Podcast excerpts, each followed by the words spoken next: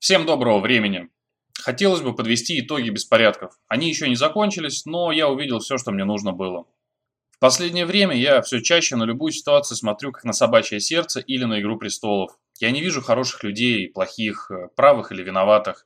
Я вижу мудаков разных сортов, которые выясняют, чье говно в голове правильнее. Хорошие люди попадаются крайне редко, ну и те дурачки наивные в основном.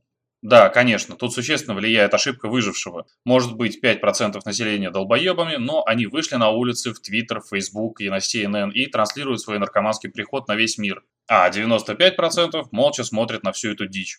Но если раньше все гыгыкали, мол, что эти фемки и трансы могут сделать, кроме глупых постов, то вот результат.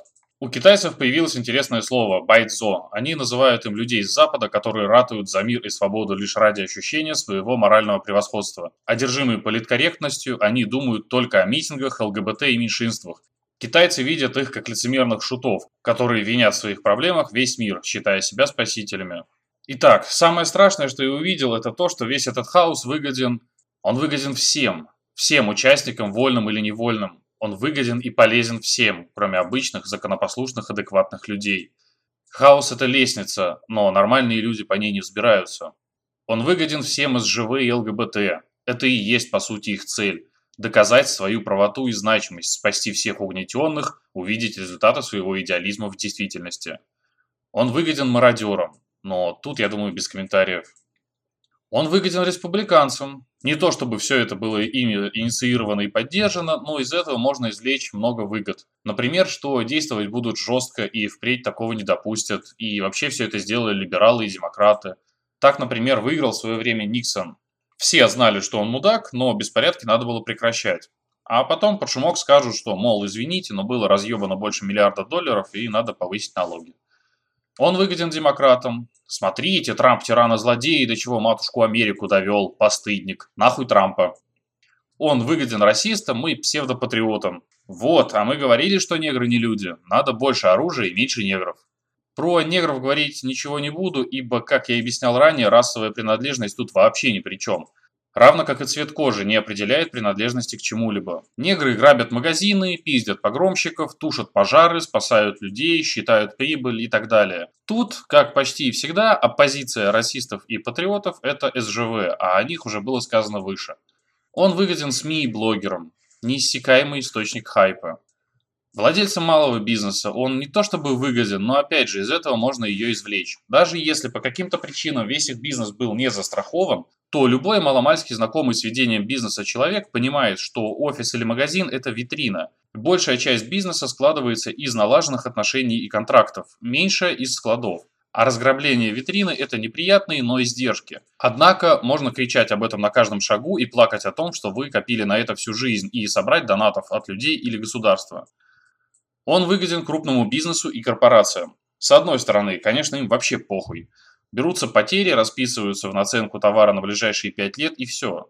С другой стороны, это так же, как у нас с долларом. Доллар вырос на 15%, а цены в магазины на товар, который годами лежит на складах, выросли на 50%.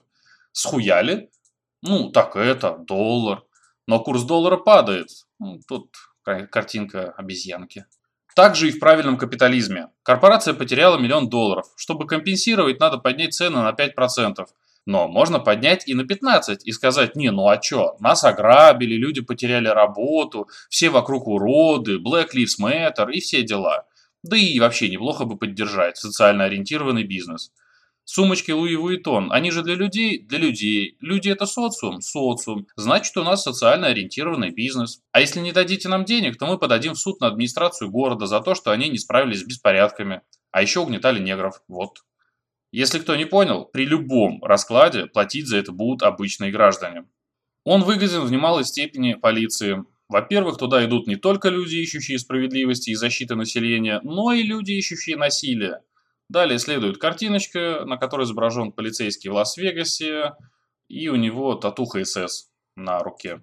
Во-вторых, можно обновить свой гардероб и гараж, выбить дополнительное финансирование для полиции, да и вообще оправдать свое существование – как-то так. Хаос и беспорядки однозначно невыгодны только одному слою населения – обычным людям, работягам, нам с вами, которые курсируют между домом и работой, охуевают от происходящего и потом будут оплачивать все эти развлечения вышеперечисленных групп.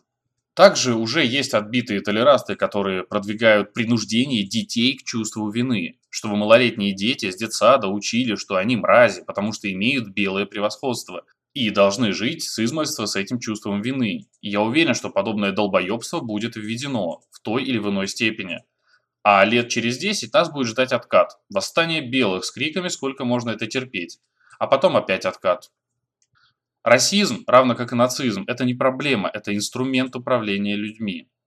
Ну и еще хотелось бы добавить немного в теорию мирового заговора. Смотря на весь этот пиздец, я вспомнил интервью Джона Шемякина, которое смотрел года два назад. Там он поднимал тему, что сейчас во всей мировой культуре и медиа муссируется чувство вины. Родители виноваты перед детьми, что не дали им все самое лучшее. Дети виноваты перед родителями, мало с ними видятся. Белые виноваты перед неграми. Негры виноваты перед коровами. Коровы виноваты в глобальном потеплении. Ученые виноваты перед мышами и так далее. И последней каплей у него был новый на тот момент сериал «Мир Дикого Запада», в котором люди виноваты перед роботами. Перед роботами, блядь, Карл! Ну а еще в США есть ассоциация по этическому обращению с роботами. Это не шутка и не анекдот, это абсурдная реальность. Таким образом, даже еще не столкнувшись с реальностью, 20-летний малолетний дебил уже воспитан фильмами и сериалами и приучен к чувству вины, и вертеть им дальше можно как угодно. Думать и выбирать он будет между тем, перед кем он больше виноват, геями или цветными. На мысли о том, что виноваты олигархи и капитализм, у него не остается ни сил, ни времени. Пока я это писал, я переосмыслил обзоры Бэткомедиана и вообще, что делают так называемые «наши». Они воспитывают в нас чувство вины за все, в частности за СССР.